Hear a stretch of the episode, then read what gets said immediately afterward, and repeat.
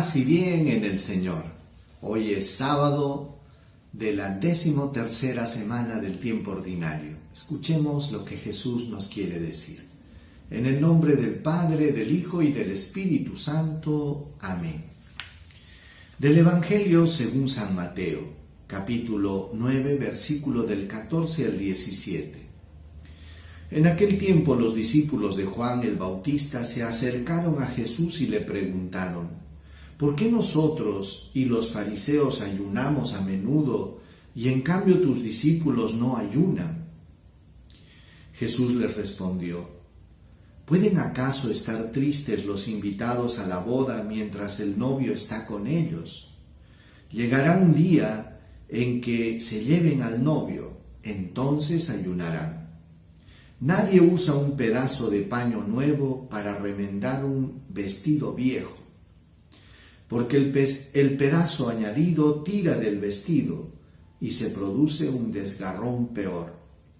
Tampoco se echa vino nuevo en odres viejos, porque revientan los odres, se derrama el vino y los odres se pierden. El vino nuevo se echa en odres nuevos y así ambos se conservan. Palabra del Señor. Gloria a ti, Señor Jesús. Hermanos, se acercan los discípulos de Juan el Bautista y le hacen una pregunta a Jesús. ¿Por qué nosotros, los discípulos de Juan y los de los fariseos, ayunamos frecuentemente y los tuyos no? Siempre la tendencia del ser humano a comparar y a creer que yo me siento superior a los otros o mejor que los otros y estamos a veces en ese afán competitivo que en el fondo no nos lleva a, buenas cosas.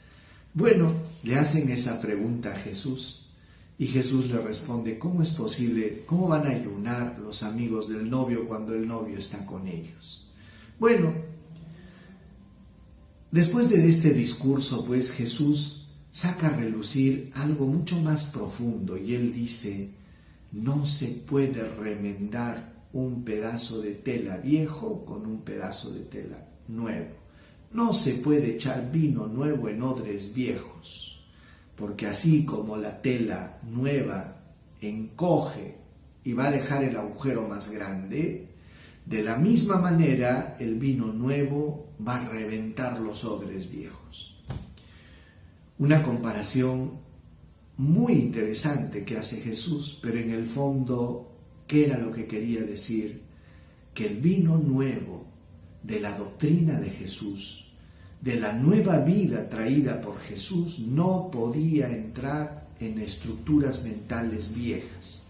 Y es por eso, pues, hermanos, que para seguir el camino de Dios se necesita algo que es indispensable y se necesita conversión.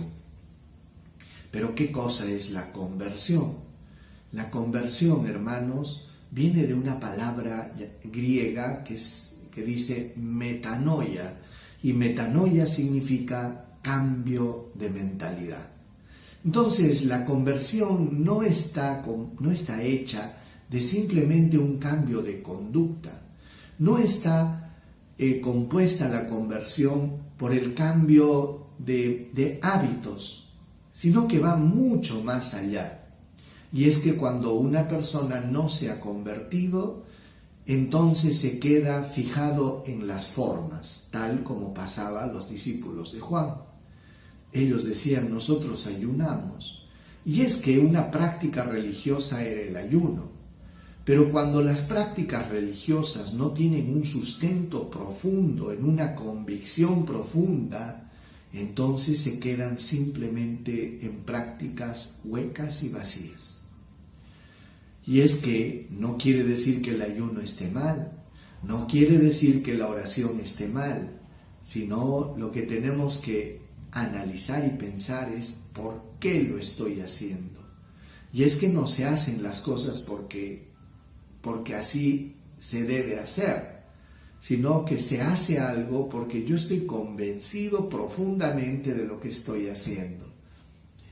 Y por eso pues que Jesús les dijo, no se puede echar el vino nuevo en, odres viejos. Esas estructuras mentales anquilosadas, envejecidas, eran incapaces de recibir esta buena noticia, esta buena noticia traída por Jesús. Y es por eso, hermanos, que una de las cosas que tenemos que pedirle a Jesús es la conversión. Y como les estaba diciendo, la conversión quiere decir un cambio de mentalidad, un cambio de corazón. Es algo mucho más profundo. A veces resulta de que alguna persona eh, se ha comenzado a acercar a la iglesia, se ha comenzado a acercar a Dios, está en un camino, en un proceso de conversión, pero no quiere decir pues que esto es automático, porque muchas veces podemos comenzar a asumir conductas religiosas, hábitos religiosos como la oración, el ayuno, pero la conversión es una gracia. ¿Y saben qué cosa? Cuando cambió tu mentalidad, cuando no te quedaste atrapado en las formas, sino que fuiste al fondo, entonces quiere decir que entendiste el Evangelio, que entendiste el camino cristiano. Mucho daño pueden hacer a la iglesia y a la fe gente que se ha quedado atrapada en las formas, porque de ahí es un paso para el, fariseísmo y para hacer de, la religión eh, algo simplemente externo, caer en la trampa que cayeron los fariseos de más parecer buenos que serlos, caer en la hipocresía, buscar qué cosa, las apariencias. Tenemos que tener cuidado y es por eso que el vino nuevo viene en odres nuevos. Pidámosle al Señor que nos dé una vida nueva, un nuevo corazón y una nueva mente. Oremos, Señor Jesús. Queremos reconocer con humildad que necesitamos ser renovados por ti. Muchas veces, Señor, nuestras estructuras mentales están todavía envejecidas. Necesitamos que tu gracia nos renueve, Señor, para entender este camino que tú nos ofreces. Para entender, Señor, tu palabra, la buena noticia. Ayúdanos, Señor, a llevar una religión basada en convicciones profundas y no solo en tradiciones y costumbres. Danos la gracia, Señor, de una conversión de corazón y de mente. Amén. El Señor esté con ustedes y con tu espíritu.